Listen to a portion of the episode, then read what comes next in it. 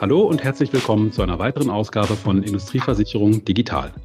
Heute zu einer weiteren Folge unserer kleinen Reihe rund um das Thema Bipro und Vermittlerabrechnung. Und ich freue mich, heute einen Gast begrüßen zu dürfen, Holm Schröder von der E.ON, der uns heute über die Erfahrungen bei der Beteiligung der E.ON in diesem Projekt berichten wird. Herzlich willkommen, Herr Schröder. Hallo, Herr Knipschild. Prima, da haben wir jetzt also jemanden aus der Praxis mal dabei, der die Maklerseite, die Brokerseite vertritt. Und äh, ja, Herr Schröder, ich würde Sie bitten, können Sie sich mal in ein paar kurzen Sätzen selbst vorstellen, Ihre Rolle bei E.ON. Okay, mein Name ist Holm Schröder. Ich bin inzwischen seit mehr als 25 Jahren bei, bei E.ON ähm, in unterschiedlichen Funktionen. Ich habe irgendwann mal als Fachbetreuer Haftpflicht angefangen, habe danach äh, längere Zeit bei uns im Dienstleistungszentrum, was unser Backoffice ist, in leitender Funktion gearbeitet und habe jetzt vor zwei Jahren die neue Rolle des Programmmanagers bei Aeon übernommen. Der Programmmanager ist ja die Schnittstelle zwischen den Fachabteilungen und den Operations-Einheiten, also sowohl dem Backoffice, also dem Dienstleistungszentrum, als auch der Projektentwicklung, der IT. Also im Grunde genommen allem, was so ein bisschen ja im Hintergrund arbeitet und die, und die Strukturen am Laufen hält. Das heißt, ich bin auch dadurch in meine Rolle reingeschlupft oder in die Rolle reingeschubst worden, mich um Bipro zu kümmern, einfach weil man gesagt hat, das passt so in deinen Bereichen. Jetzt haben wir endlich einen, der das auch mit zu seinem Tagesgeschäft zählen sollte. Wir sind da zwar schon länger mit bei, aber irgendwie noch nie so richtig mit, ja, ich sag mal, warm geworden. Mhm. Ja, sehr, sehr interessant und sehr spannend. Bevor wir zum Thema Bipro kommen und ähm, auch wie das Ganze dann digital bei Ihnen umgesetzt würde, nochmal ganz kurz einen Schritt zurück. Wir wollen uns ja heute über die digitale Vermittlerabrechnung unterhalten und äh, wir wollen nicht zu tief in die internen Strukturen im Hause E.ON äh, kümmern, aber vielleicht können Sie trotzdem einen kleinen Einblick kennen, weil die meisten unserer Zuhörer werden das Spiel ja auch kennen, aber einige vielleicht auch nicht so tief. Wie läuft denn heute bei Ihnen das Thema Vermittlerabrechnung? Vielleicht mal ein ganz kurzer Abriss von Ihrer Seite her. Worum geht's und wie ist heute der Prozess Prozess rund um das Thema Abrechnung? Also momentan, oder was heißt momentan? Bei uns ist es ja so, dass wir einen Großteil unseres Geschäftes in der Vermittlerabrechnung haben. Das heißt, wir inkassieren und berechnen auch die Prämie selber und geben halt dann die Prämie an den Versicherungsnehmer, an den Versicherer weiter, nachdem wir sie vom Versicherungsnehmer inkassiert haben. Mhm. Ähm, die Abrechnung in dem Sinn ist jetzt nicht die eigentliche Buchung an sich, also wo wir die Prämie buchen und die Rechnung buchen, sondern Abrechnung ist damit gemeint, wenn unsere Buchhaltung das Geld an den Versicherer überweist. Mit dieser Überweisung kommt dann auch immer ein Abrechnungsbeleg, nennen wir es mal, der inzwischen natürlich in digitaler Form kommt, aber als XML-Datei oder als Excel-Datei an eine E-Mail angehängt. Also noch nichts, was datenübertragungstechnisch ist, sondern es wird alles halt in Listenform, wenn man so will. Zwar mhm. digital, mhm. aber in Listenform übermittelt. Ähm, das ist das, was wir rausschicken. Das größere Problem oder die größere Schwierigkeit, die eigentlich auftaucht, ist die Antwort. Das heißt, wenn irgendetwas nicht stimmt oder offene Postenlisten kommen, die kommen dann natürlich auch in typischerweise in Textform, je nach Versicherer unterschiedlich. Und das ist eigentlich der größere Aufwand, weil die müssen wirklich dann händisch verarbeitet werden. Mhm. Da ist natürlich jetzt auch so ein bisschen das Ziel, das Ganze zu automatisieren, um naja, auch vielleicht wieder Ressourcen freizuschalten, die sich sonst mit dieser eher administrativen Tätigkeit beschäftigen müssen. Mhm. Das heißt, ich kenne das auch so aus, aus, unseren Projekten. Wir reden hier darüber, dass äh, machen wir es im einfachsten Fall. E.ON arbeitet mit einem Versicherer zusammen, zwei Häuser da sind. Sie generieren eine Liste eben von, von äh, ihrer Abrechnungsperspektive sozusagen. Auf der anderen Seite ist eben der Carrier, der, der Kapazitätsgeber, der das auch tut. Und natürlich müssen die Listen übereinstimmen, ansonsten hat man ein Problem äh, in, in seinen Buchhaltungen halt. Und das heißt, hier sitzen dann eben entsprechend viele fleißige Menschen, die das im Zweifelsfall erstmal abtippen müssen auf den jeweiligen Seiten und auch vor allen Dingen sicherstellen müssen, dass die Stände wirklich auch gleich sind. Ne? Das ist so das Hauptproblem dann eigentlich. Ne? Das ist das Problem und zum anderen auch so ein bisschen ja die zeitliche Komponente. Wir schicken mhm. zwar einen Großteil der Januarrechnungen früh genug raus oder im Voraus fast noch raus, mhm. aber bis der Kunde zahlt, dauert es natürlich auch. Das heißt, es wird auch nicht alles, was im Januar sozusagen in Rechnung gestellt wurde, im Februar überwiesen, sondern es kommt ja auch darauf an, wann zahlt der Kunde, hat der Kunde noch Nachfragen. Mhm. Dann kann es natürlich auch durchaus sein, dass etwas auch, wenn es eine Januarfälligkeit hat, nicht sofort erhoben wird, weil noch Sachen, interne Prozesse zu klären sind, weil vielleicht noch die, Re die Rechnung oder die Prämie gegenüber dem Kunden erklärt werden muss, der die vielleicht auch aufgesplittet haben müssen, weil das ist ja auch Teil unserer Arbeit, dass wir eine Prämie auf Konzernniveau quasi verteilen können, also auf mhm. sagen wir mal maximal, was heißt maximal, aber bis zu 150, 200 Einzelrechnungen. Mhm. Und auch da ist natürlich die Schwierigkeit für den Versicherer dann im Nachhinein, das wieder zusammenzufinden, weil auch das kommt nicht in einer Summe an, sondern das wird ja dann gestückelt in den nächsten ein, naja, sagen wir mal ein bis zwei Monaten zusammenkommen. Mhm. Okay, gut, aber ich glaube, da kriegt man schon ein Gefühl für die Komplexität und vor allen Dingen äh, ja in das Thema, wenn ich es nochmal so zusammenfassen darf, es geht, ist weniger das Problem Erzeugen der Listen wahrscheinlich, sondern dadurch die, die auf Stand zu halten, vor allem weil die zeitliche Komponente dafür sorgt, dass eben nicht alles eben in einem Monat durch ist, sondern man hat Nachläufer, man hat vielleicht auch Fehler, äh, Fehlüberweisungen, Korrekturen, Buchungen, die noch nötig sind. Und dann hat man äh, eine Menge von individuellen Regelungen, die man halt irgendwie lösen muss. Und wenn man das ganze Spiel natürlich jetzt noch dann äh, aus Sicht jetzt des Maklers E.ON auf mehrere Versicherer geht, wenn man dann noch Beteiligungsgeschäft dazu nimmt, dann kann man sich vorstellen, wie sich natürlich diese Thematik dann in der Komplexität und in der Arbeit ausmultipliziert. Ne? Ja, vor allen Dingen, man hat natürlich, sagen wir mal, eher die Prämie vielleicht mit dem führenden Versicherer abgestimmt oder mhm. dem. Natürlich bekommen alle Versicherer alle Informationen, das ist schon klar, und auch alle bekommen die gleiche Abrechnung, also ihren Teil. Nur es ist natürlich so, dass häufig, sagen wir vielleicht der Führende schneller in der Information ist, dass man häufiger mit dem geredet hat oder eher mit dem geredet hat, sodass es für die Beteiligten nicht schwieriger wird, aber die vielleicht auch nicht immer noch den, denselben Stand haben. Das mhm. ist ja auch die Schwierigkeit. Der Kunde hat uns noch kurzfristig seinen neuen Umsatz gemeldet. Wir haben ihn vielleicht noch nicht an den Versicherer weitergegeben oder es ist zwar in der Fachabteilung angekommen, aber noch nicht im System eingegeben. Auch da können ja Differenzen entstehen, die im Nachgang geklärt werden müssen. Das, was wir rausschicken, ist für uns relativ einfach. Da zieht das System eine Liste, teilt das nach den Versicherern auf. Das läuft ja alles relativ automatisch und wird verschickt. Die Schwierigkeit ist wirklich der Rücklauf. Mhm. Da scheitert dann so ein bisschen momentan noch das System. Mhm.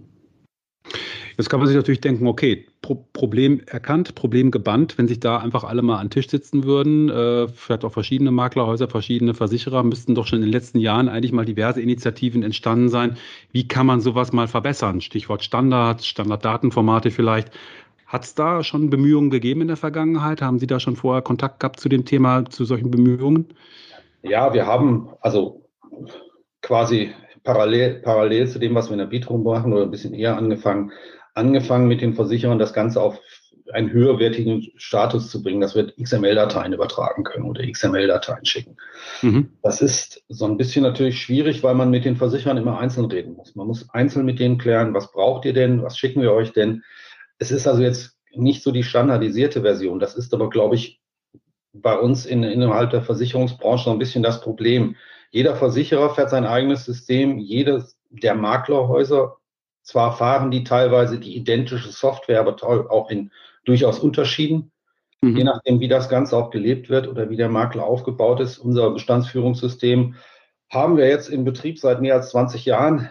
Das heißt, das hat sich von dem, was da ursprünglich als System mal kam, sicherlich weiterentwickelt. Und das mhm. hat sich weiterentwickelt. Das ist bei allen anderen genauso. Das heißt, da haben sich die Spuren so zu sehr verzweigt, als dass man da noch ein einheitliches Muster erkennen könnte.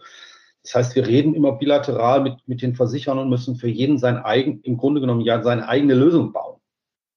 Das mhm. ist halt sehr aufwendig, beziehungsweise das macht man für die größeren Versicherer gerne, auch für die, ich sag mal, mittleren, aber man hat nun mal auch vielleicht mal Versicherer, mit denen man nicht die Masse an Geschäft hat, sondern wirklich mhm. kleinteiliges Geschäft hat. Und da wird es dann immer schwieriger, weil man dann vielleicht auch für den Versicherer nicht der große Makler ist, sondern die einen auch nur als kleinen Kunden oder als kleinen Partner sehen. Und man dann natürlich Schwierigkeiten hat, da, naja, Lösungen zu finden. Gut, Aeon wird immer als relativ großer Makler anerkannt oder auch als großer Makler gesehen. Das heißt, wir haben natürlich ein anderes Standing bei den Versicherern oder haben vielleicht auch andere Chancen. Nichtsdestotrotz sind wir einer, ein Kunde des Versicherers und je nachdem, wie groß der Versicherer ist, fragt er sich natürlich auch, lohnt sich das für mich? Mhm, mh. Ja, ich glaube, das Thema kennen, kennen alle Beteiligte am Markt, egal durch die Perspektive des Versicherers als auch durch die des, des Maklers. Äh, das, das ist, glaube ich, bekannt. Und umso spannender natürlich die Frage, wie kam dann bei Ihnen im Hause der Kontakt zu, zu Bipro, konkret auch zum Projekt eben der Vermittlerabrechnung? Sind Sie da auf die Bipro zugegangen und haben mal gefragt, äh, ob es da schon Bemühungen gibt? Kam die Bipro auf Sie zu? Vielleicht können Sie da mal so ein bisschen einen Einblick geben, wie der, ja, wie der Startpunkt da war, wie der Kontakt zustande kam. Also die Entwicklung des dieses, dieser Dio Plus Abrechnungsverkehr schon, liegt schon relativ weit in der Vergangenheit, muss man schon fast sagen. Das lief mehrere Jahre und irgendwann Mitte 2019 hat man sich dann im Rahmen der BIPRO getroffen. Wir sind dort schon sehr lange Mitglied. Äh, insofern hat man da natürlich immer Kontakte gehabt und da hat man gesagt, wir wollen das jetzt mal auf neue Beine hängen. Wir wollen einen neuen Projekttyp, wenn man so will, aufbauen, nämlich eine Dio Plus, wo wir versuchen, möglichst viele, die am Markt sind, in diese Dio Plus mit reinzubringen, dass sie anfangen, alle diese Normen zu machen. Das heißt, man hat als ersten Schritt gesagt, wir wollen eine verbindliche Teilnahme. Man hat also ein Letter of Interest erstellt oder geschrieben, der unterzeichnet werden musste, wo drin stand, wir setzen dieses um. Nicht wir machen da mit und wir reden mit, sondern wir setzen das um. In der ersten Welle haben sich dann zwei Makler äh, gefunden, acht Versicherer und zwei äh, Dienstleister, Anbieter, zwei Anbieter von Softwareprogrammen für die Makler, die gesagt haben, wir machen da mit. Mhm. Wir wollen also diese Norm 437 Abrechnungsverkehr umsetzen und hat dann in, die, in dem Projekt ist man dann so gestartet, dass man gesagt hat, okay, wir müssen uns erstmal unterhalten, was wollen wir denn eigentlich? Wie ist die Norm? Wie muss man die Norm auch lesen oder wo kann man, muss man sie auch auslegen? Welche Punkte sind uns unklar? Welche Punkte müssen wir entscheiden? Und hat dann darauf aufbauend erstmal eine Grundstruktur entwickelt und hat dann gesagt, gut, jetzt müssen wir das Ganze ans Leben bringen. Das heißt, es wurden so Testpärchen gebildet. Im Grunde genommen mhm. jeder mit jedem. Mhm. Wenn nur zwei Makler dabei sind, müssen wir mit jedem Versicherer zusammenarbeiten. Wir können es nicht einen aussuchen und die anderen sieben haben Pech gehabt. ist halt so, ist bei, den, ist bei den Versicherern aber auch so gelaufen. Das heißt, man hat angefangen zu gucken, wie läuft das denn? Das war dann eher bilateral oder ja gut bilaterale Absprachen, dass man versucht, erstmal so die Schnittstellen zu finden. Ähm, auch die, Sicher die Sicherheitsschranken zu überwinden, also Accounts zu gründen und ähnliches. Ich muss da ehrlich zugeben, wir haben uns da eines anderen Dienst, eines dritten Dienstleisters bedient, ähm, der Betix, die für uns quasi die Umsetzung unserer Daten in Vipro-Format vornimmt und auch wieder den Gegenzug. Einfach, weil es für uns einfacher war. Das ist ja immer so die typische Sache. Programmiere ich das selber oder kann ich das irgendwo zukaufen? Wir haben uns in dem Fall also fürs Zukaufen entschieden und haben dann darauf aufbauend dann im Grunde genommen entschieden, wir machen das so, wir schicken unsere Daten also immer in die BTX, die überträgt das und liefert sie an den Versicherer und holt genauso gut demnächst auch die Antworten wieder ab. Mhm. Aber ursprünglich kam das eher aus dem Projekt bei der Bipro und als das Ganze dann aufgesetzt wurde, war vielleicht ein bisschen, ich will nicht sagen, es war ein Glücksfall, aber dadurch, dass ich zeitgleich halt die Rolle als Produktmanager übernommen hatte und parallel dann sah, okay, das ist etwas, was wir brauchen könnten, äh, da könnten wir mitmachen. Ähm, haben wir uns dann dafür entschieden, hier mit einzusteigen. Wie gesagt, die Entscheidung war eigentlich, dass man verbindlich gesagt hat, wir wollen es tun. Mhm. Weil die Sorge bei immer diesen Projekten ist, man investiert Zeit und man investiert logischerweise Ressourcen oder auch Geld. Und im Endeffekt kommt dann irgendwas was raus, was keiner nutzt. So war zumindest sichergestellt, dass verschiedene Versicherer, mit denen wir auch gut im Geschäft sind, das auch umsetzen. Und logischerweise ist natürlich auch die Hoffnung, dass das sich als Standard etabliert oder das, was da umgesetzt wird, als Standard kommt. Und man nach und nach, wenn man jetzt jemand anders hat, ich bin jetzt auch schon von anderen Versicherern angesprochen, die gesagt haben, ich höre, ihr macht das. Wie sieht das denn aus? Wo man dann sagen kann, mhm. okay, haben wir. Wir haben das mit verschiedenen Versicherern etabliert. Wir können gerne mhm. darüber reden. Und nach dem Motto, nach dem Projekt, natürlich nicht vorrangig vor dem Projekt. Aber wir wissen dann, was wir dir schicken können. Und da musst du dich dann auch so ein bisschen anpassen. Mhm weil wir werden es sicherlich nicht mehr auf den einen, wir, wir stimmen natürlich Kleinigkeiten ab oder wenn, wenn Felder anders gesehen werden müssen. Nur wir wissen, was wir exportieren wollen und das werden wir dann auch immer in derselben oder in einer sehr, sehr ähnlichen Form machen. Das Ziel ist also, immer dasselbe zu exportieren und immer dasselbe zu bekommen und nicht für jeden Einzelnen eine eigene, ja, eine eigene Variante zu bauen. Mhm. Wie war denn so, so Ihr Eindruck äh, oder, oder andersherum gefragt, ähm, haben Sie vorher auch schon mal an solchen Normierungs- oder Standardisierungsinitiativen in irgendeiner Form schon mal mitgewirkt? Wirkt das sich auch fast sogar so ein bisschen abschreckend, wenn man sowas hört? Oh Gott, da sitze ich jetzt irgendwie mit vielen Beteiligten im Raum und muss jetzt irgendwie doch sehr abstrakt, sehr theoretisch mich jetzt hier mit Normen beschäftigen und Ähnlichem. Kannten Sie das Thema schon vorher ein bisschen? Also ich persönlich, ich persönlich nicht. Mhm. Muss, ich, muss ich also ehrlich zugeben, einfach, ich wusste, dass es die Bipro gab, logischerweise. Ähm, ich hatte vielleicht auch mal gehört, dass die Normen betreiben, aber wie der eigentliche Prozess abläuft, war mir bis dato mhm. klar. Als ich das erste Mal in den, nennen wir es mal, Normenkatalog geschaut habe, also was da schon alles eigentlich normiert ist, mhm. äh, war ich dann doch etwas erschreckt, was eigentlich alles schon normiert ist und dass es in Anführungszeichen wenig genutzt wird. Mhm, mh. Also wie gesagt, für mich war es völliges Neuland, für Aeon in dem Moment auch, weil wir natürlich damit drin waren, aber soweit ich weiß, wüsste ich auch keinen von uns, der jetzt in den Ausschüssen der Bipro sitzt und da also dran teilnimmt, mhm. ähm, beziehungsweise da aktiv mitarbeitet, insofern. Mhm. mhm. Ähm, ja, also eine, eine, andere Frage, die sich so ein bisschen aufdrängt, ist, also die Anläufe der Industrieversicherung oder auch Gewerbeversicherung bei der Bipro ähm, äh, hat es ja auch schon einige gegeben. Äh, ist ja primär ein Thema doch, was, was so in den Private Lines verankert ist, weil einfach die Stückzahlen dort da sind. Und da macht natürlich eine Standardisierung und auch eine Digitalisierung richtig Sinn. Ähm, ich war auch selber persönlich bei einigen von diesen Treffen dabei, die ich glaube schon so vor fünf Jahren mal begonnen haben und dann ab und zu mal auch wirklich ja sogar in Normierungsprojekten dann gemündet sind. Aber genau wie Sie sagen, doch recht schwerfällig in der Umsetzung sind. Ich glaube, das hat auch einfach mit der Verankerung der Industriesparten in den jeweiligen Häusern zu tun, äh, wo es dann zumindest auch auf der, der Versichererseite ähm, nicht immer einfach ist, auch systemtechnisch sich natürlich eben einzubinden.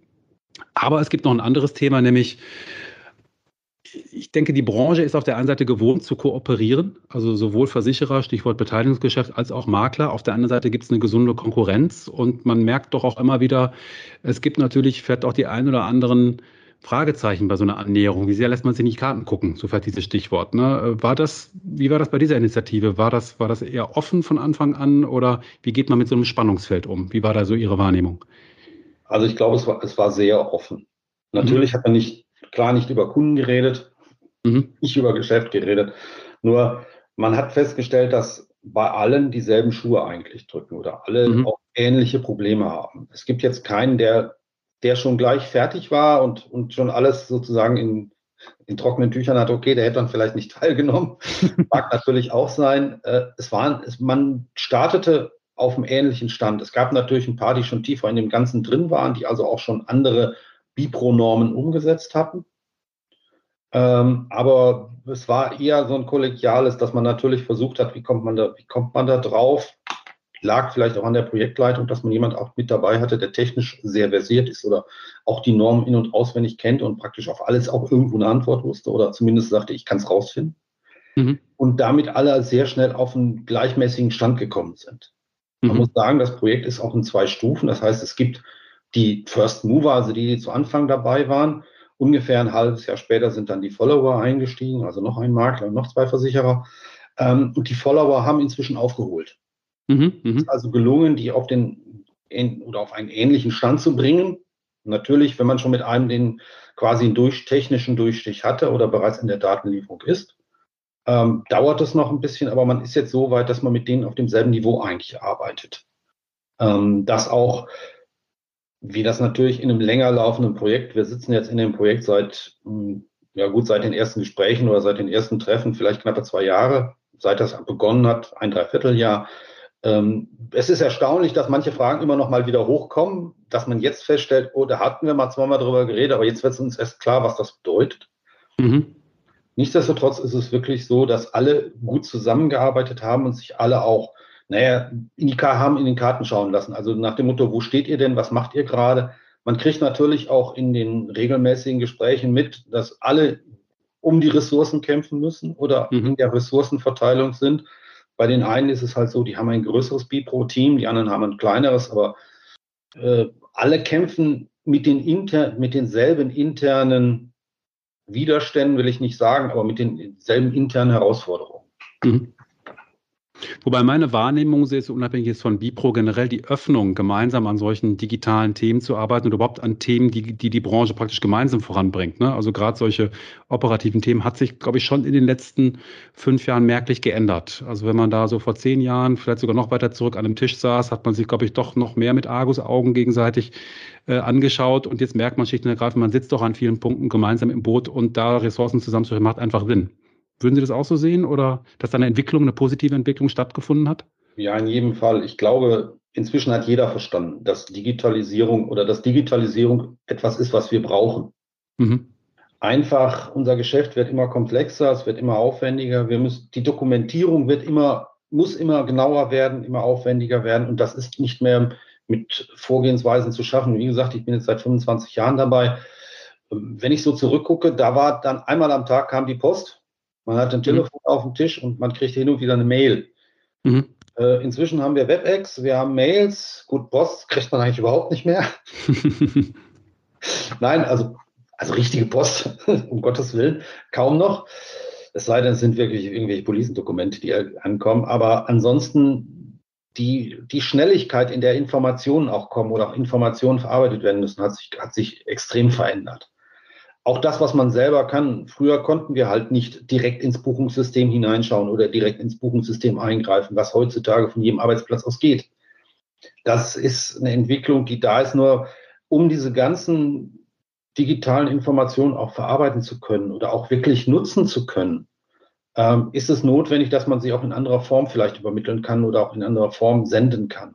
Vieles kann die IT sicherlich machen. Das heißt, sie kann schon problemlos Zahlen abgleichen, ohne dass jemand eingreifen muss, sofern, sofern das halt zuordnenbar ist. Das ist ein Punkt, über den wir alle gestolpert sind.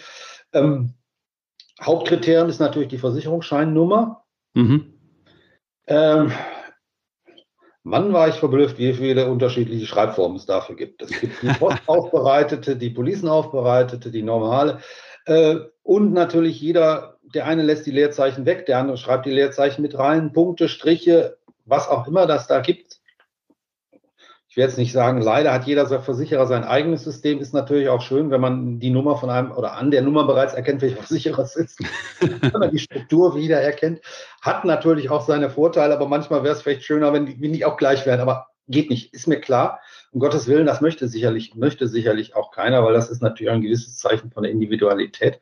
Aber das ist natürlich das Hauptkriterium. Das heißt, da muss schon mal eine Gleichschaltung erfolgen, weil wenn man das matchen kann, ist es gut. Mhm. Es ist wie jeden Abgleich, den man mit zwei Listen fährt.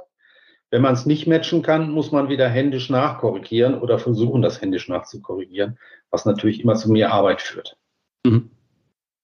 War es ein wunderbares Stichwort, die, die Versicherungsscheinnummern, verschiedenen Interpretationen. Jedes Haus macht seine eigene Variante, teilweise auch innerhalb der Sparten, wenn man da mal so ein bisschen reinguckt, je nachdem, wie es historisch gewachsen ist. Vielleicht nochmal einen Blick in die Karten. Äh, wie kann man sich da so einen Normierungsprozess vorstellen? Ich stelle mir das relativ komplex vor, jetzt nicht nur bilateral, wie Sie es zum Beispiel eben ja auch am Beispiel der, der ersten Digitalisierungsversuche XML-Dateien. Jetzt habe ich hier mehrere Parteien und die versuchen sich jetzt über Versicherungsscheinnummern, über Beträge, Netto, Brutto, über Steuersätze, über Schlüsselfeldlisten, ja, also wenn man solche Geschichten hat, einig zu werden, ist das nicht ein furchtbar mühsamer, anstrengender Prozess, äh, wie man sich da gemeinsam einig wird. Wie, wie hat das genau funktioniert? Hat da einer moderiert oder wie, wie muss man sich das ja, also, vorstellen? Also, also, es gab einmal in der Woche einen Joe Fix mhm. unter den Projektteilnehmern, wo dann als Projektleit oder die Projektleitung sowohl Administ nee, administrativ ist vielleicht falsch, aber die Projektleitung plus die technische Leitung halt immer mit dabei waren und wo man dann auch, auch Fragen aufgestellt hat. Das heißt, es gibt auch ein GitLab, wo alle Informationen ausgetauscht wurden, wo man dann auch Informationen reinschreiben konnte. Und da wurde dann halt erstmal diskutiert nach dem Motto, wie gehen wir das Ganze denn an? Dann mhm. hat natürlich jeder auch so ein bisschen die Hose runterlassen müssen und sagen müssen, wie sieht das denn bei ihm aus? Mhm. Ich weiß, unser System hat eine Nummer oder hat ein Feld für Versicherungsscheinnummern, das hat exakt 17 Stellen. Mhm. Das kommt wohl noch aus einem alten GDV-Standard, habe ich mir sagen lassen. Mhm. Äh, lang, lang ist her. das haben wir. Äh, das ist das, was wir zur Verfügung stellen können, mit dem wir auch arbeiten. Das können wir jedem Versicherer zur Verfügung stellen. Das heißt, wenn er eine Nummer hat, die größer ist, müssen wir uns irgendwas einfallen lassen, wie wir die kappen. Das tun wir aber schon die ganze Zeit. Das ist ja nichts Neues für uns, sondern unser System, wie gesagt, läuft seit 20 Jahren. Das heißt, wir machen dieses, wir machen dieses Spielchen seit 20 Jahren. Teilweise haben die sich die Versicherer auch schon dran gewöhnt die sagen natürlich auch, ja gut, wenn wir von euch eure Dateien bekommen, haben wir auch schon inzwischen unsere Brücken gebaut oder gebaut, wie wir die Sachen übertragen oder wie wir eure Nummern dann wieder in unser Format legen oder welche Teile ihr immer drin habt. Mhm. Und dann ist es halt so, dass man halt die unterschiedlichen Nummern für die unterschiedlichen Versicherer anders aufbaut. Wir werden die nicht vereinheitlicht kriegen. Das geht nicht. Dazu sind sie auch zu unterschiedlich. Es muss halt nur immer zwischen den Partnern klar sein, wie sie denn dann aussieht. Man hat dann gesagt, okay, diese 17 Stellen sind das, was wir haben. Die nehmen wir. Das ist dann die, ich glaube, die druckaufbereitete Nummer. Mhm. Und die wird dann auch über, die wird dann auch übertragen. Und es, funktio es funktioniert. Es hat zwar gedauert und es sind auch äh, an mehreren Montagen die Diskussion denn aufgekommen, wie das Ganze denn jetzt aufführt. Und aber im Nachgang hat es geklappt. Der Vorteil ist natürlich, dass diese Norm, die wir uns das heißt ausgesucht haben, aber die Norm, mit der wir begonnen haben, relativ ausgefeilt ist. Es ist damit mhm. alles möglich. Man kann damit alles übertragen, jede Art von Beträgen, also sowohl sind es Kommissionen, Kotagen, Steuern, Prämienbeträge. Äh, es wurde natürlich auch diskutiert, müssen wir den Netto- und den Bruttobetrag übertragen oder reicht es Netto und die Steuern und den Bruttobetrag kann sich jeder rechnen oder mhm. den Bruttobetrag und die Steuern im Abzug oder alles. Im Grunde genommen, der Daten, die Datenmenge ist dann relativ egal, ob ich ein Feld mehr habe oder weniger habe, ist nicht so schlimm. Mhm. Nur jeder kann sich dann das rauspicken, was er braucht, weil wir sehen es ja selber, wir buchen inzwischen Steuern für alle EWR-Länder. Auch das müssen dem Versicherer natürlich mitteilen, für welches Land welche Steuer ist. Und das ist alles darüber möglich. Das heißt, diese Felder sind vorgesehen. Insofern ist die Norm da sehr breit aufgesetzt. Mhm. Was natürlich auch wieder den Nachteil hat, man muss sich über jedes, man muss sich über, darüber einigen, wie man sich das denn vorstellt. Die Felder sind da, nur manchmal muss man halt sagen, wie gehen wir denn damit um? Okay, ähm, Sie haben gesagt, das ist relativ breit aufgestellt. Ich würde es bei mir so verstehen, auch recht generisch. Das heißt, spartenspezifisch ist da nicht unbedingt etwas oder haben Sie da nach bestimmten Sparten auch gearbeitet? Nein, also die Abrechnung ist für, bei der Abrechnung ist es ganz fürchterlich egal. Natürlich okay. ist da irgendwo ein Spartenschlüssel, aber es ist eine Prämie mit, mit Steuern oder mit mhm. oder ohne Cottage, mit oder ohne Provisionen, aber die Prämie ist erstmal gleich. Mhm. Das ist ein Problem, was vielleicht in anderen Projekten vorkommt. Es gibt noch eine zweite Dio Plus, nämlich Bestandsgeschäft. Mhm. Die ist natürlich wesentlich spartengetragener. Mhm. Die ist auch einen etwas anderen Weg gegangen und hat sich dann Sparten rausgepickt, nach der sie, nach denen sie, mit denen sie angefangen haben. Und da tauchte dann das, das auf, dass man gesagt hat, wir nehmen das, was, den, was die größte Wirkung hat. Wir nehmen uns zunächst die Sparten vor, die den, die den, ja, den größten Bestand haben. Mhm. Typischerweise ist das immer Kfz, warum auch immer. Ja, okay. Mhm. Aber dadurch kann man natürlich da besser aufbauen. Nur das war bei uns nicht erforderlich. Einfach, es ist egal, ob ich eine Sachprämie oder eine Haftpflichtprämie habe. Prämie ist Prämie. Mhm. Haben Sie es denn dann auch im, ich sag mal, im Rollout auch direkt über alle Sparten hinaus gemacht oder haben Sie das schon sukzessive äh, Step by Step gemacht und gesagt, okay, wir testen es jetzt erstmal mit der ersten Sparte oder wie sah das bei Ihnen aus? Also wir haben im Rollout das komplett gemacht. Das heißt, wir haben logischerweise nach den nach, nach verschiedenen Testlieferungen irgendwann gesagt, mhm. okay, wir schicken euch jetzt testweise die Abrechnung, die wir euch in diesem Monat schicken würden, die ihr per XML-Teil bekommt ihr parallel über Vipro. Mhm. Mhm. Das heißt, der Versicherer konnte erstmal gegenprüfen, die Informationen, die er da bekommt, kann er die aus den neuen Daten rauslesen? Passt das? Und nachdem das ein, zwei Monate gegangen ist, hat man dann gesagt, okay, wir lassen zwar das andere noch mitlaufen, mhm. aber versucht es mal. Und nach und nach haben dann die Versicherer auch angefangen, das vielleicht noch nicht in ihr Hauptsystem einzuspeisen, aber zu verarbeiten und zu gucken, ist das Ergebnis dasselbe. Und da mhm. war die Sparte wirklich völlig egal, weil wir überweisen einmal im Monat an jeden Versicherer einen Betrag und das ist auch nicht spartenmäßig getrennt.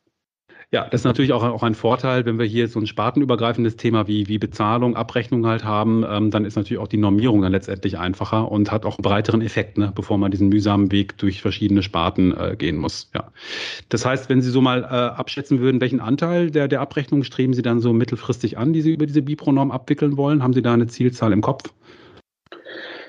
Ähm, Zielzahl zu sagen, ist da, natürlich, ist da natürlich schwierig. Wir haben jetzt die Versicherer, mit denen wir großes Geschäft haben, mhm. sind mit drin und die werden wir komplett darüber abwickeln. Das heißt, da gibt es dann keine Trennung mehr, sondern die laufen komplett.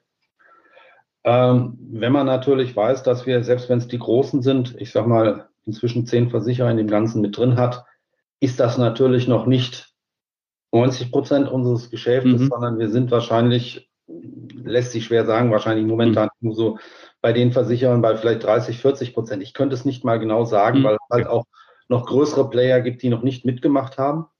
Ähm, aber das ist dann natürlich der nächste Schritt, dass man auf die zugeht und sagt, pass mal auf, wir können euch das liefern. Das, oder so können wir euch das liefern. Könnt ihr damit umgehen? Mhm. Wenn ja, kann man natürlich die anderen dann mit draufnehmen. Wobei natürlich die Brocken, die man sich dann rauspickt, immer, immer kleiner werden, weil man wird logischerweise dann mit denen anfangen, wo es am meisten kneift. Mhm. Und bei den Kleinen wird man irgendwann ganz, ganz spät ankommen. Dass wir auf 100 Prozent kommen, glaube ich nicht, weil Bipro ist natürlich auch ein rein deutsches Verfahren oder eine rein deutsche Norm. Das heißt, alle internationalen Versicherer, denen muss man erstmal klar machen, was das überhaupt ist. Und wir haben nun mal auch, oder wir arbeiten ja auch mit Versicherern im Ausland zusammen. So ist es ja nicht. Also die ranzunehmen, ich glaube, Das wird dann so, so wirklich der letzte Schritt sein. Ja, und fährt eben gerade Stichwort so der Teilnehmer. Ich gucke auch mal hier in die Liste, die ja auch die, die Bipro dann im, im Rahmen der, der Pressemitteilung rausgeschickt hat, sind da wirklich inzwischen so einige dabei. Ich fliege mal eben drüber. Ich lese hier, äh, ist gerade nicht hier sortiert nach, nach Versicherern und Maklern, eine Allianz. Die AS ist, glaube ich, alphabetisch, merke ich gerade. Genau, die Allianz, deshalb als erstes. äh, eine Asfinet als äh, Maklerprogrammhersteller hier natürlich, äh, ein Versicherungsmakler, AXA, Barmenia, Ecclesia, Ergo Generali, Gotha, HDI, Martens und Prahl, R&V, Smart InsurTech, genau auch nochmal als MVP-Hersteller hier, SV Sparkassenversicherung, Versicherungskammer Bayer. Also sind ja schon wirklich einige dabei und äh, das lässt einen natürlich dann auch, glaube ich, positiv stimmen, dass wir da mittelfristig eine noch höhere Durchdringung hinbekommen und damit auch eine höhere prozentuale Abdeckung. Ne? Ja, die Durchdringung wird, sagen wir mal, auf Maklerseite natürlich bereits durch die beiden Dienstleister oder die beiden, ja, doch Programmhersteller kommen. Ja. Ja, okay. Einfach, man sieht auch jetzt schon, dass sie natürlich auch für Testverfahren schon in der Lage sind, auch andere Makler mit herbeizuziehen. Mhm. Ähm, darüber wird auf jeden Fall eine größere, auch, eine deutliche Durchdringung. Das erwartet man auch von diesen beiden oder mhm. erwartet man überhaupt von einem Anbieter. Mhm. Und äh, insofern wird sie dadurch das sicherlich sich auf Maklerseite über die, über die Anbieter schon verbreitern, weil die sagen natürlich, wenn wir das können, bringen wir das in unsere Systeme mit ein und damit ist natürlich sofort erreicht, dass viele Makler dann sagen, ja, okay, wenn das geht, mhm. ihr, ihr betreibt unser System oder ihr habt uns das System geliefert, wenn ihr sagt, das und das geht jetzt, dann nehmen wir das oder dann machen wir das ja auch so. Das ist ja nicht so, dass dann einer sagt, ja, wäre schön, wenn das ginge oder ich weiß, dass das geht, aber ich mache es trotzdem nicht. Mhm. Wenn es ihm Vorteile bringt, und das bringt das System, nicht unsere Abrechnung, aber wie gesagt, die OP-Liste, die zurückkommt, die man verarbeiten kann, dann werden sie das sicherlich auch mehr umsetzen und dann kann man natürlich auch vermehrt den Versicherer vielleicht sagen, du kriegst auf deine OP-Liste schneller eine Antwort. Mhm. Das ist das, was händischen Aufwand macht auf beiden Seiten. Und da ist jetzt quasi, nachdem die Abrechnungen laufen, der nächste Schritt, dass man sagt, wir müssen das mit den OP-Listen auf die Kette kriegen, weil das ist auch noch Teil des Projektes. Mhm. Ja, das wäre jetzt auch noch so meine, meine schon in Richtung Abschluss gehende Frage. Was sind so die nächsten Schritte? Äh, das heißt, wenn ich es richtig verstanden habe, deckt die Norm jetzt vor allen Dingen erstmal den Schritt vom Makler zum Versicherer ab, die Übermittlung hier äh, der entsprechenden Abrechnung. Der Schritt zurück vom Versicherer, die OP-Liste, äh, die ist jetzt dann in Arbeit, höre ich daraus. Die ist in Arbeit, die gehört auch noch mit zu dem Projekt dazu. Mhm. Dann gibt es zwei ja, Folgeprojekte nicht mal, weil die gehören noch, die gehören noch dazu. Das sind vielleicht, vielleicht Ableger, sollte man es nennen, nämlich einmal das Versichererinkasso. Mhm. Das heißt also, der Versicherer bucht und überträgt die Abrechnungsdaten. Das startet voraussichtlich nächstes Jahr. Und dann gibt es noch das äh, Führungs- und Beteiligungsgeschäft, also quasi mhm. Versicherer untereinander. Das läuft gerade an, um darüber diese Abrechnung dann auch in den Bereichen zu etablieren. Die Norm kann das oder von der Norm, für die Norm ist das fürchterlich egal. Sagen wir mal, aus Sicht eines Nicht-ITlers ist mir das auch fürchterlich egal, ob wir als Makler die Daten an den Versicherer liefern oder ein Versicherer an einen anderen Versicherer liefert. Das, hm. mhm. das sollte jetzt nicht der, das sollte jetzt nicht der große Unterschied werden. Ähm, für uns ist es natürlich nur in dem Moment, wo wir Empfänger werden, unterschiedlich, weil dann müssen wir die Daten, die dann kommen, aufbereiten und die dann halt in unser System einspielen. Nichtsdestotrotz ist das natürlich für uns auch ein relativer Vorteil, weil momentan ist die Versichererabrechnung bei uns noch ein sehr manuelles Geschäft der Verarbeitung, weil wir bekommen die Listen unterschiedlich vom Versicherer und müssen das dann irgendwie auch in unser System bekommen. Ja, völlig klar. Je nachdem, in welcher Detailtiefe man es dann natürlich im System haben möchte, wenn man das bis auf den Vertrag oder den Kunden runterbrechen will und nicht nur die Gesamteinnahme sieht, ähm, ist der Aufwand dann doch schon ein bisschen höher. Mhm. Ja, aber das hört sich ja insgesamt wirklich nach einer kleinen Erfolgsgeschichte an, wenn ich das so aus Ihrem äh, Munde höre. Ähm, vielleicht nochmal kurz zusammenfassen, über welchen Zeithorizont sprechen wir insgesamt? Wie lange hat ungefähr vom Start diese Normierungsphase gedauert? Rollout haben Sie ja gerade angekündigt. Sie, äh, also die, die, Normierungs, die Normierungsphase, wie gesagt, die läuft schon deutlich länger. Das, das, kann ich Ihnen nicht mal sagen. Okay. Also die ersten Gespräche haben oder die, der Beschluss, das Ganze zu machen, ist jetzt, ich glaube, so etwa zweieinviertel Jahr her. Mhm, mhm, Dann hat man Ende 2019 halt so das mhm. typische Kick-Off-Meeting gehabt, wo sich alle angeguckt haben, wollen wir denn, wer will denn? Die ersten haben schon aufgezeigt, die anderen haben gesagt, ich muss erst mal zu Hause gucken, ob es geht. Ähm, und haben dann Beginn 2020 das Ganze gestartet. Ähm, wobei dann natürlich in Anführungszeichen Corona kam. Das heißt, ab da veränderte sich das Ganze insofern, dass halt auch Präsenzmeetings wegfielen, die Workshops zu Anfang waren noch als Präsenzmeeting, was natürlich ein ganz anderes Arbeiten ist, wenn man alle, wenn alle in einem großen Raum sitzen und miteinander reden können, mhm. als wenn man das nur auf dem Bildschirm hat, wo man natürlich immer zwar alles sieht, aber das ist ein anderer Austausch halt. Aber das, ich glaube, ja. das weiß inzwischen jeder. Dass eine Gruppe, wenn 10 oder 20 an einem Gespräch teilnehmen, die anders an einem Gespräch teilnehmen können, wenn die zusammensitzen, äh, als wenn die dann und wenn, wenn ja sie wirklich nur auf dem Bildschirm da sind, dann ist man ja doch meistens eher ruhig, wenn dann äh, jemand vorne redet. Mhm, ja, klar. Mhm. Aber insgesamt sind wir jetzt bei ungefähr ein Dreivierteljahr und wir gehen davon aus, dass wir, klar, eigentlich sollte das bis, Ende, bis Sommer oder bis Ende des Jahres abgeschlossen sein. Eine kleine Verlängerung wird noch kommen, einfach um die OP-Liste auch noch in trockene Tücher zu kriegen. Also das heißt, wir gehen aber davon, also in rund zwei Jahren sind wir mit dem Thema dann durch gewesen. Was aber wirklich ist für die Anzahl der Beteiligten, noch die, die Second Mover sozusagen mit dazugerechnet und sie sind ja irgendwo in, in, in vielleicht auf, auf dem Weg von diesen zwei Jahren ja auch schon dann mit den ersten Sachen live gegangen. Ich finde immerhin noch eine wirklich gute Geschwindigkeit ist, auch vor allen Dingen unter diesen erschwerten Bedingungen. Ähm, das ist ja manchmal für ein IT-Projekt, wenn man nur bilateral arbeitet mit zwei Beteiligten, auch durchaus eine Laufzeit, die man ja mal, mal verkalkulieren kann. Also von daher würde ich da schon sagen, äh, Respekt, das ist, glaube ich, eine Leistung, die man auch nicht selbstverständlich so erzielen kann hier in der, in der gesamten Gruppe. Ne? Also das hört sich also, wirklich technischer Durchstich oder live gehen war vor rund, rund einem halben Jahr, waren die ersten, mhm. waren die ersten, wozu wir gehört haben. Also mhm. ein Versicherer mit uns war der erste technische Durchstich, war vor rund einem halben Jahr, wo er also dann wirklich die Daten auch aktiv übernommen hat und aktiv auch sein, in sein System gezogen hat. Mhm. Ist aber ja auch für die Versichererwelt relativ schnell. Ne? Ich meine, gut, Sie hatten jetzt Vorlauf, wenn Sie gerade die Timeline nochmal beschrieben haben. Eine, eine, IT muss ja auch entsprechend eingetaktet sein, aber selbst unter den Voraussetzungen ist es ja immerhin noch wirklich schnell, muss ich sagen. Ne? Das ist natürlich jetzt auch bei den Folgeprojekten, weil man muss natürlich auch erst wieder die Ressourcen, das heißt, man deswegen beginnen die Folgeprojekte nicht mitten im Jahr, sondern eher zum Beginn des neuen Jahres, einfach weil die natürlich auch wieder in ihre eigene Planung mit eingebunden werden müssen. Prima. Ja, abschließend mal der Blick in die etwas längere Zukunft. Vielleicht mal wirklich die Kristallkugel hier gemeinsam ausgepackt. Jetzt haben Sie selber gesagt, ja, mit Bipro hatte Ihr Haus am Anfang noch nicht so viel zu tun. Man war Mitglied, jetzt wirklich sehr praxisnahe Orientierung, äh, Erfahrung. Ich glaube auch ein positives Feedback. Ähm, trauen Sie dem Thema Bipro im Industriebereich mehr zu in Zukunft? Sie haben gerade das Bestandsthema angesprochen. Glauben Sie, dass damit jetzt ein kleiner Durchbruch erzielt werden konnte und dass wir da in den nächsten Jahren mit mehr rechnen können, dass sich eben die Parteien am Markt hier auf ein paar Standards einigen und den digitalen Austausch vorantreiben? Was ist da so Ihr, Ihre Einschätzung? Also bei, bei uns im Hause glaube ich, dass wir mehr damit machen werden. Mhm. Das heißt, wir sehen jetzt schon die nächste Möglichkeit, wo wir zum Beispiel, also im Schadenbereich, wo wir die Möglichkeit sehen, äh, Informationen mit dem Versicherer deutlich schneller auszutauschen, als es bisher der Fall war. Wobei es jetzt mehr um so Basisinformationen geht. Wie ist der Stand bei dir? Wie ist die Schadennummer? Wie, wie sind die Reserven? Haben die sich verändert? Also wirklich so die, wirklich die Standarddaten. Dass man mhm. jetzt schon überlegt, können wir das anbinden oder wie können wir das auch anbinden? Und dass man dann natürlich auch guckt, dass man das vielleicht dann auch mit den ersten Versicherern dann die Gespräche aufnimmt. Nichtsdestotrotz werden wir sicherlich uns auch die anderen Normen nochmal ansehen, um zu schauen, wo ist da was, weil im Grunde genommen ist unser gesamtes Geschäftsgebiet natürlich irgendwo schon von den Normen erfasst. Das heißt, mhm. es gibt Normen für den Bestand, es gibt Normen für Abrechnungsverkehre, es gibt Normen ja auch zum Kundenaustausch, für Schaden. Äh, der, die Bandbreite ist breit.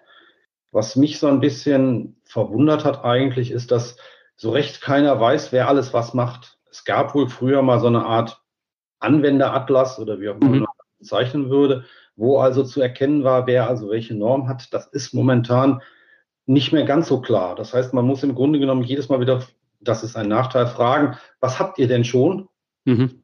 Äh, wenn man damit was ganz Neuem kommt, muss man sagen, pass mal auf, könntet ihr auch, auch, das und das vorstellen. Aber wenn man natürlich feststellt, oh, das haben die schon, könnten wir brauchen, dann guckt man natürlich, kriegen wir das angebunden insofern glaube ich, dass es mehr vielleicht wirklich darauf hinauslaufen wird, dass so Projekte kommen werden, wo man sagt, wir müssen versuchen, äh, gemeinsam eine Lösung zu finden und dann möglichst viele mit ins Boot zu holen. Einfach, weil ansonsten bleibt es schwierig, dass man halt nicht genau weiß, wer hat denn schon was. Mhm. Weil auch mit die, mit denen man immer redet, sind vielleicht auch nicht die, die wissen, was in der IT alles bereits angebunden ist. Weil das ist ja auch immer so ein bisschen die Schwierigkeit, wenn sich der, der Vertriebler von uns mit dem Vertriebler des Versicherers unterhält, ähm, haben die andere Gesprächsthemen, als was die ITler gerade macht. Ja, klar. Und die ITler treffen sich nicht so in dem Maß und sage, ey, wie sieht es denn aus? ja. ja, das kann ich bestätigen, auf jeden Fall. Ja. Was ich aber auch so ein bisschen raushöre, ist, äh, wir haben das Thema ähm, etwas allgemeiner Standardisierung, Digitalisierung hier in unserem Podcast natürlich häufiger diskutiert, jetzt nicht unbedingt nur im Kontext von Bipro. Ähm, aber so eine Erkenntnis wird auch im Markt, dass äh, die Digitalisierung vielleicht gerade in Bereichen und Prozessen viel eher eine Chance hat, wo es wirklich um so relativ kleine und alltägliche Prozesse geht, in Anführungsstrichen. Also was, wie sagen, Zahlungsverkehr, Schaden, Erstmeldung, First Notification of Loss oder Rückstellung, was Sie gerade genannt haben. Sehr wichtige Prozesse, aber ich sag mal vom Datenhaushalt her relativ einfach. Während man in der Vergangenheit doch häufiger probiert hat, naja, lass uns mal direkt über Tarifierung, über Angebote, am besten noch internationales Geschäft. Wenn ich mal an Inex denke, lang, lang ist her, ähm, also, dass man da auch einmal so ein bisschen lernt, lasst uns mal wirklich mit Brot- und Butterprozessen anfangen, von denen alle auch relativ schnell profitieren. Das höre ich da auch so ein bisschen raus, ist, glaube ich, hier auch äh, ein recht erfolgsversprechender Ansatz. Oder? Wie würden Sie das sehen? In, in jedem Falle, weil man kommt da, glaube ich, schneller zum Zuge, als wenn man sich internationale Programme ansieht, die mhm. sehr umfangreich sind, die auch sehr spezifisch auf den einzelnen Kunden ausgerichtet sind. Mhm.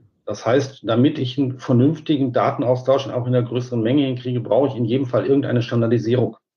Und das ist natürlich bei so einfachen Prozessen deutlich einfacher. Davon hat man auch mehr, als wenn man sich gleich auf, naja, äh, das internationale Geschäft wirft, wo ja wirklich eher Einzelpunkte sind oder Einzelprodukte sind, mhm. wo auf jeden Kunden das eigene zugeschnitten ist, wo auch wirklich ja die Stand man sich immer weit oder immer noch von Standards weit entfernt hält. Natürlich hat man irgendwo ein ähnliches Produkt, was aber immer auf den Kunden zugeschnitten ist, was natürlich auch vom Kunden abhängig ist. Wie ist dessen eigene Struktur, die man natürlich auch in solchen Produkten immer mit abbilden will oder abbildet. Ähm, ich glaube, dass man eher mit den kleineren Prozessen wegkommt, weil das ist auch das, äh, etwas, was einen administrativ stark belastet, wo auch die Kollegen immer sagen, diese administrativen Sachen haben wir keinen Spaß dran ich möchte, die möchten lieber irgendwas, ich will nicht sagen Sinnvolles tun, das administrativ ist genauso sinnvoll, äh, aber vielleicht irgendwas Spannenderes machen. Und das ist eher spannender, wenn man sich über eine Klausel austauscht, über eine Klausel streiten kann, als wenn ich drüber nachdenke, warum hat der Versicherer 15 Euro zu wenig bekommen oder 15 Euro zu viel bekommen. Äh, was auch, sagen wir mal, für jemand, der jetzt vielleicht nicht gerade buchhalterisch erfahren ist, auch relativ komplex sein kann, das rauszusuchen, wenn er das mhm nicht so gut kennt und nicht so genau weiß, wo er was sucht oder was auch findet oder wie er auch die Informationen liest, die ihm das System vorgibt. Ähm, und diese administrativen Prozesse lassen sich dann sicherlich auch teilweise technisch lösen. Das heißt, wenn ein Versicherer uns eine OP-Liste schickt und sagt, also wir haben das Geld noch nicht bekommen, gibt es ja mehrere Möglichkeiten. Möglichkeit eins, wir haben noch nicht gebucht, weil wir selber noch im Unklaren sind oder mit dem Versicherer noch irgendwas diskutieren, das kann man ihm sagen. Wir haben bereits gebucht, dann gibt es zwei Möglichkeiten. Der Kunde hat noch, hat schon bezahlt, dann kann man ihm sagen, du hast dein Geld schon oder du kriegst es nächsten Monat. Oder der Kunde hat noch nicht bezahlt, dann muss man eine Entscheidung treffen, nämlich wartet der, warten wir schon so lange, dass das Ganze in qualifizierte Mahnverfahren kann oder nicht. Auch das ist eine Entscheidung, die der Makler dann dem Versicherer mitteilen kann, die natürlich nicht automatisch getroffen werden kann, aber die kann man ihm automatisch automatisiert mitteilen. Und die letzte Möglichkeit ist natürlich, wie gesagt, Geld ist bereits da und hast du schon oder ist schon. Das sind natürlich Sachen, die kann man im System ja auch abgleichen, weil das System merkt sich ja, ob es Geld bereits bekommen und auch bereits überwiesen hat. Da brauche ich also keinen, der da jetzt mehr reinguckt, sondern das kann dann wirklich das System machen. Das ist jetzt auch nicht, dass man sagt, mein Gott, das ist äh, Arbeitsersparnis. Nein, es, es macht, es schafft Platz für den interessanteren Teil der Arbeit. Mhm. Und äh, wir belasten unsere Fachressourcen nicht damit, jetzt die, die Buchhaltung oder die Buchhaltung nachzuvollziehen. Ja. Wie gesagt, die haben ja. keinen Spaß dran und die brauchen auch, weil sie es sehr selten machen, dann auch deutlich länger, als wenn jemand das nur macht. Nur, ich glaube, wir finden auch keinen, der nichts anderes tut, als es, äh, Buchungsdifferenzen zu prüfen. Also ich wäre da sicherlich der Falsche für. ja, das kann ich sehr gut nachvollziehen. Herr Schröder, ich glaube, das waren wunderbare Schlussworte, um nochmal äh, kurz zusammenzufassen, warum sich hier das Engagement äh, auch für hier aus, hier aus, aber auch für die anderen Partner gelohnt hat. Ganz herzlichen Dank für diesen Einblick hinter die Kulissen von so einem Standardisierungsprojekt bei der Bipro. Ich glaube, das war für unsere Zuhörer sehr, sehr erhellend. Vielleicht auch für viele, die das Thema Bipro gerade aus dem Industriebereich noch gar nicht so auf dem Zettel haben und dadurch noch ein Gefühl dafür kriegen, wie sowas funktionieren kann. Vielleicht auch für den einen oder anderen Zuhörer äh, die Möglichkeit, mal Kontakt aufzunehmen, eben um zum Thema Vermittlerabrechnung eben auch mit auf den Zug aufzuspringen, was, glaube ich, nur Sinn macht. Nochmal einen ganz herzlichen Dank an Sie für die Zeit, die Sie sich genommen haben. Und äh, ja, dann wünsche ich Ihnen noch einen schönen Tag und ein schönes Wochenende. Danke, Herr Schröder. Bis dann. Tschüss. Bis dann. Tschüss.